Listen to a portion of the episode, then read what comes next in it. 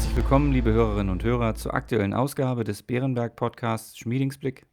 Unser Chefvolkswirt Holger Schmieding und ich möchten Sie, wie jede Woche, mit den wichtigsten ökonomischen Einschätzungen versorgen. Heute befassen wir uns mit der Notenbankpolitik auf beiden Seiten des Atlantiks sowie dem Rezessionsrisiko. Mein Name ist Klaus Newe und ich leite das Wealth Management von Bärenberg in Deutschland. Hallo, Herr Schmieding. Hallo, Herr Newe. Herr Schmieding, in Washington hat die US-Notenbank Fed am Mittwoch den Korridor für ihren Leitzins wie erwartet um 75 Basispunkte angehoben auf nunmehr 2,25 bis 2,5 Prozent.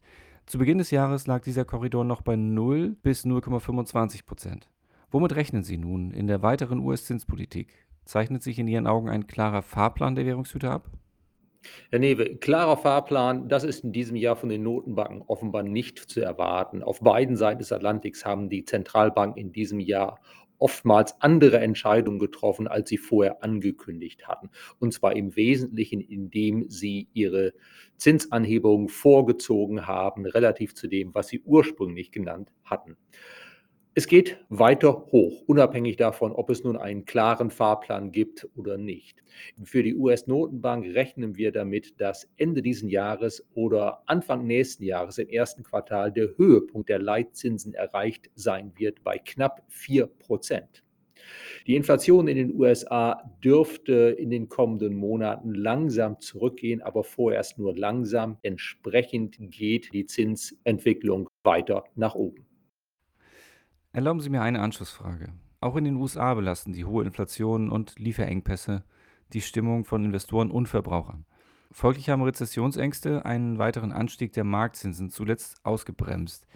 Wie beurteilen Sie das Risiko, dass die Fed mit ihrer Zinspolitik die US-Wirtschaft nun tatsächlich in eine handfeste Rezession treibt? Herr Newe, ja, den USA steht wahrscheinlich auch eine Rezession bevor. Die Fed tritt hart auf die Bremse. Bremsspuren sind sichtbar im privaten Verbrauch und im Wohnungsmarkt, vor allem in den USA. Ich nehme an, dass die Rezession wahrscheinlich in den USA eine relativ leichte Rezession bis zum kommenden Sommer anhalten dürfte. In den USA unterscheidet sich die Lage etwas von der in Europa. Auf beiden Seiten des Atlantiks läuft es wohl leider auf eine Rezession hinaus. In den USA vor allem deshalb, weil die Zinspolitik relativ aggressiv gegen eine hausgemachte und völlig überhöhte Inflation vorgehen muss. In Europa ist es vor allen Dingen ja der Gasmangel, der drohende Gasmangel, die hohen Preise für Gas, die unsere Konjunktur belasten. In den USA ist es gut möglich, dass wenn die Fed Anfang nächsten Jahres den Zinshöhepunkt erreicht hat und die Rezession dann immer sichtbarer wird, dass dann ab Frühjahr nächsten Jahres die US-Notenbank ihre Zinsen auch wieder senkt. Dann blicken wir nun eben auf die andere Seite des Atlantiks, denn auch in Europa hat die EZB nun die Zinswende eingeleitet. Die Europäische Zentralbank EZB hat im Juli alle drei Leitzinssätze um 50 Basispunkte angehoben. Die meisten Beobachter hatten mit einem Schritt um lediglich 25 Basispunkte gerechnet, denn EZB-Präsidentin Lagarde hatte im Vorfeld einen solchen Trippelschritt mehrfach in Aussicht gestellt. Herr Schmieding, warum hat die EZB die Zinsen nun doch stärker angehoben, als sie es vorab angekündigt hatte? Und wie weit kann und wird die EZB gehen, um die Inflation in den Griff zu bekommen? Herr Newe, bei der Entscheidung der Europäischen Zentralbank vor einer Woche handelt es sich offenbar um einen kurzfristig ausgehandelten Kompromiss. Diejenigen, die eine härtere Linie vertreten, die sogenannten Falken, wollten die Zinsen um einen halben Prozentpunkt anheben. Frau Lagarde und die Vertreter einer weicheren Geldpolitik, die sogenannten Tauben, hatten schon vor langer Zeit angekündigt, dass sie 25 Basispunkte machen wollten. Die Falken sind etwas skeptisch gegenüber einem neuen Instrument, um das Risiko von Turbulenzen an den Anleihemärkten schwächerer Mitgliedstaaten einzugrenzen. Die Tauben möchten ein solches Instrument. Der Kompromiss ist offenbar, dass Frau Lagarde nachgegeben hat beim Umfang des Zinsschritts, trotz ihrer eigenen Ankündigung vorher, dass es 25 Basispunkte sein werden, sind es dann 50 geworden. Dagegen haben aber auch die Falken etwas nachgeben müssen und nachgegeben. Jetzt ist es offen, laut EZB, ob der nächste Zinsschritt im September 50 oder 25 Basispunkte sein würde. Ursprünglich hatte die EZB ja angekündigt, dass nach 25 im Juli 50 im September kommen würden. Also der Umfang des Zinsschritts im September ist jetzt wieder offen. Zudem gab es ein einmütiges Votum für ein neues Instrument gegen Turbulenzen am Anleihemarkt. Also man könnte sagen, die Tauben haben beim Instrument gegen solche Turbulenzen sich etwas durchgesetzt. Die Falken haben sich beim Umfang des ersten Zinsschritts durchgesetzt. Der Ausblick für die EZB ob es jetzt im September einen halben oder einen Viertelprozentpunkt weiter nach oben geht, ist offen. Da wir aber damit rechnen müssen, dass die Inflation vorerst sehr hoch bleibt und vielleicht sogar noch etwas weiter nach oben geht, denke ich, September wird es ein weiterer halber Prozentpunkt nach oben sein. Dann im Oktober und Dezember vermutlich jeweils noch ein Viertelprozentpunkt oben drauf. Dann wäre zum Jahresende der Hauptrefinanzierungssatz der EZB bei 1,5, der Einlagensatz bei 1,0. Es gibt ein gewisses Risiko, dass die EZB nicht ganz so weit geht, dass sie vielleicht einen Viertelprozentpunkt vorher aufhört, denn es zeichnet sich ja immer deutlicher ab, die Wirtschaft fällt in eine Rezession und die Rezession wird von sich aus den Preisdruck erheblich mindern, auf Dauer zumindest. Und für das kommende Jahr 2023 erwarte ich dann, dass die EZB ihre Zinsen unverändert lässt während der Rezession Anfang nächsten Jahres und im Nachgang dann der Rezession, die ja den Preisdruck dämpft. Mit dem Stichwort Instrument leiten Sie gleich auf meine nächste Frage über. Vielen Dank. Ein zweiter wichtiger Punkt der EZB-Sitzung waren die Ausführungen zum neuen Transmission Protection Instrument oder kurz TPI. Laut EZB-Pressemitteilung soll den Währungshütern damit die Möglichkeit gegeben werden, durch selektive Ankäufe von Anleihen, ich zitiere, ungerechtfertigten, ungeordneten Marktdynamiken entgegenzuwirken, die eine ernsthafte Bedrohung für die Transmission der Geldpolitik im Euroraum darstellen. Zitat Ende. Herr Schmieding, handelt es sich nach Ihrer Einschätzung beim TPI um ein Vehikel zur monetären Staatsfinanzierung für mögliche Krisenstaaten oder sehen Sie darin tatsächlich ein sinnvolles Sicherheitsnetz, damit die Geldpolitik überall in der Eurozone wirken kann? Herr Newe, es wäre schön, wenn es darauf eine eindeutige Antwort gäbe. Wie so oft im Leben, es kommt drauf an. Prinzipiell ist es sinnvoll, ein solches Instrument zu haben. Wir kennen den Herdentrieb der Menschen. Wir kennen den Herdentrieb auch der Anleger. Wir wissen, dass manchmal Menschen Anleger zu weit in die falsche Richtung laufen, dass sie sich gegenseitig anstecken, dass es zu einer Panik kommt. Solche Übertreibungen können schwerwiegende Folgen haben. Wir erinnern uns daran. In der Eurokrise Mitte 2012 stand auch Deutschland am Rande der Rezession, weil es an den Märkten sehr turbulent zuging. Und zwar viel turbulenter, als eigentlich die fundamentalen Faktoren gerechtfertigt hätten. Es gibt Situationen, in denen es also sinnvoll ist, dass Behörden eingreifen, dass Notenbanken eingreifen, um eine ausufernde Marktpanik zu unterbinden und damit größere Schäden zu vermeiden als Instrument für solch seltene Ausnahmefälle, wo es wirklich zu völlig ungeordneten Marktbewegungen kommt, zu massiven Übertreibungen.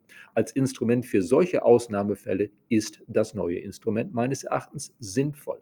Aber sollte es genutzt werden, um immer wieder, nicht nur in Ausnahmefällen, sondern immer wieder systematisch Finanzierungskosten zu drücken für fiskalisch herausgeforderte Länder, um es so auszudrücken, oder sollte es genutzt werden, um zu verhindern, dass beispielsweise die politische Unsicherheit wie derzeit in Italien sich auch an den Märkten ausdrücken kann, dann wäre es falsch. Ich denke, dass innerhalb der EZB der Präsident der Bundesbank und auch einige andere dafür sich einsetzen werden, dass dieses Instrument sehr selten genutzt wird, also nur dann, wenn es wirklich gerechtfertigt ist. Aber das werden wir halt im Zeitablauf sehen müssen. Das wird noch einige spannende Diskussionen geben. Dann blicken wir jetzt kurz auf die Auswirkungen der Notenbankpolitik für den Euro. Der Euro hat im Laufe der letzten zwölf Monate gegenüber dem US-Dollar und dem Schweizer Franken deutlich an Wert verloren. Obwohl dieser Zeitraum besonders markant war, beobachten wir eine volatile, aber doch langfristige Abwertung des Euro gegenüber dem US-Dollar und dem Schweizer Franken seit der Weltfinanzkrise 2008. Auch die gerade eingeleitete Zinswende der EZB hat dem Euro nur etwas Rückenwind gegeben. Wie sehen Sie die zukünftige Entwicklung des Euro? In unsicheren Zeiten suchen die Anleger sichere Häfen. Und im Währungsbereich sind halt der US-Dollar und in kleinerem Umfang auch der Schweizer Franken die sicheren Häfen für die Anleger der Welt. Deshalb sind diese Währungen zurzeit recht stark. Es ist ja eigentlich nicht so, dass der Euro besonders schwach ist, wenn man ihn nicht nur am Dollar und am Schweizer Franken misst, sondern ihn vergleicht mit den Währungen aller wichtigen Handelspartner Europas, dann sieht man, dass der Euro ja ein bisschen nachgelassen hat, aber eigentlich gar nicht sehr viel in diesem Jahr. Was den Ausblick betrifft, ich hoffe, dass die Unsicherheit, Gasmangellage beispielsweise, Russlands Krieg gegen die Ukraine, Rezessionssorgen, Inflation, dass die Unsicherheit sich im Laufe des Jahres 2023 etwas auflöst. Mit Glück beginnt das schon Ende dieses Jahres. Wir rechnen damit, dass nach dem kräftigen Anstieg der US-Notenbank Zinsen derzeit es dann ab Frühjahr nächsten Jahres in den USA wieder etwas runtergeht mit den Zinsen von dem sehr hohen Niveau, das die Fed erreichen wird, auf ein weniger hohes Niveau. Und das könnte dazu führen, dass der Dollar sich normalisiert. Das heißt, dass der Euro, sagen wir mal, Ende nächsten Jahres eher wieder bei 1,10 als nahe an der Parität zum US-Dollar steht. Blicken wir zum Abschluss noch auf den europäischen Energiemarkt. In den letzten Ausgaben sprachen wir bereits über die hochgradig angespannte Situation an den europäischen Gasmärkten. Von der Politik kommen zurzeit gemischte Signale. Am 21. Juli sind die Gaslieferungen durch Nord Stream 1 in gedrosseltem Umfang erneut angelaufen. Obwohl Russlands Präsident Putin sich grundsätzlich zu den vertraglichen Lieferverpflichtungen Gazproms bekennt, kürzt Gazprom jetzt noch einmal die Lieferung von 40 Prozent auf nur noch 20 Prozent der eigentlichen Kapazität der Nord Stream 1 Pipeline. Berlin und Brüssel halten die Gründe für fadenscheinig.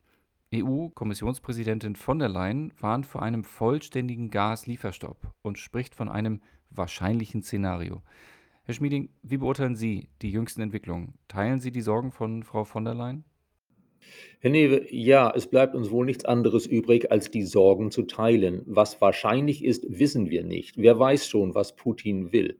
Aber offensichtlich ist, dass er Gas als Waffe einsetzt. Das heißt, wir müssen uns auf jeden Fall vorbereiten auf den schwierigsten Fall, nämlich auf die Möglichkeit, dass das russische Gas in Kürze überhaupt nicht mehr nach Europa strömt. Damit würde Putin sich zwar auf Dauer erheblich schaden, denn je unsicherer er sich jetzt als Lieferant erweist, desto größer wird unsere Anstrengung sein, uns schnell und dauerhaft von der Abhängigkeit von Russland zu lösen. Und dann wird Russland in einiger Zeit erhebliche Probleme haben, sein Gas zu für Russland noch akzeptablen Preisen anderswo abzusetzen. Neue Pipelines lassen sich beispielsweise durch Sibirien gen China so schnell nicht bauen. Aber wir müssen mit der Unsicherheit leben, wir müssen uns darauf vorbereiten. Das heißt, wir müssen jetzt einsparen, wo möglich. Da hat die Europäische Kommission, da hat Frau von der Leyen völlig recht. Und zum Einsparen gehört, so bitter das ist, auch, dass höhere Preise zumindest zu einem erheblichen Teil weitergegeben werden sollten an die Verbraucher, an die Kunden, aber auch an Unternehmen. Die höheren Preise sind ja ein wichtiger Sparanreiz.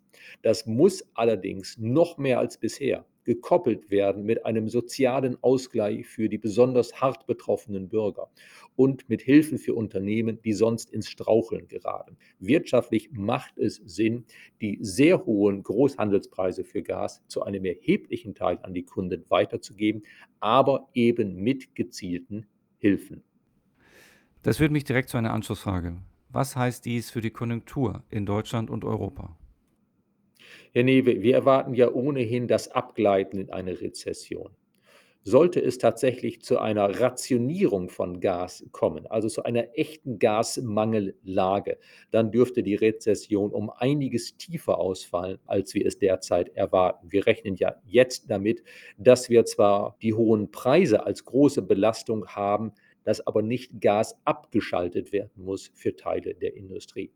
Sollte es tatsächlich dazu kommen, dass im Winter in Deutschland und anderen Teilen Europas für einige Teile der Industrie Gas auch mal abgeschaltet werden muss, dann könnte es sein, dass die Rezession eben erheblich schwerer wird. Dass beispielsweise für Deutschland bei der Wirtschaftsleistung im kommenden Jahr statt des von uns derzeit erwarteten Minus von 1,2 Prozent dann auch ein Minus von 3,5 Prozent herauskommen kann. Kurzfristig ist Gas das wichtigste Thema für die deutsche und europäische Konjunktur. Die Speicherstände haben sich erhöht in den letzten Monaten. Wir sind eigentlich nicht schlecht gerüstet. Aber ganz ohne russisches Gas durch den Winter zu kommen, dürfte eine große Herausforderung sein, um es mal gelinde auszudrücken. Eine große Herausforderung, die wir wohl nur dann meistern könnten, ohne große wirtschaftliche Schäden, wenn wir tatsächlich bald und in erheblichem Maße Gas einsparen und natürlich die Alternativen zur Stromerzeugung, zur Wärmeerzeugung nutzen, die möglich sind. Da haben wir ja in Deutschland sowohl bei Kohle als auch beim Streckbetrieb für Atomkraftwerke die eine oder andere Stellschraube, die wir dann eben auch betätigen sollten. Damit kommen wir zum Ende der heutigen Ausgabe. Und auch wenn der Ausblick am Ende nicht positiv ist, Herr Schmieding, danke ich Ihnen sehr für Ihre Einschätzung. Gerne, Herr Newe, und ich hoffe, dass wir uns bald darüber unterhalten können, was denn nach der Rezession, die uns jetzt im Herbst und Winter droht, was denn danach kommt. Denn fundamental sind eigentlich auf mittlere und längere Sicht viele Gesichtspunkte für Deutschland und Europa gar nicht so negativ. Ja, damit haben wir doch einen besseren Zungenschlag am Ende und damit verabschieden wir uns von Ihnen, liebe Hörerinnen und Hörer. Vielen Dank für Ihr Interesse. Wir hoffen, es hat Ihnen gefallen. Falls ja, empfehlen Sie uns gerne weiter. Und wenn Sie Fragen oder Anregungen haben, schreiben Sie uns gerne eine E-Mail an schmiedingsblick.beerenberg.de. Bleiben Sie gesund und bis kommende Woche.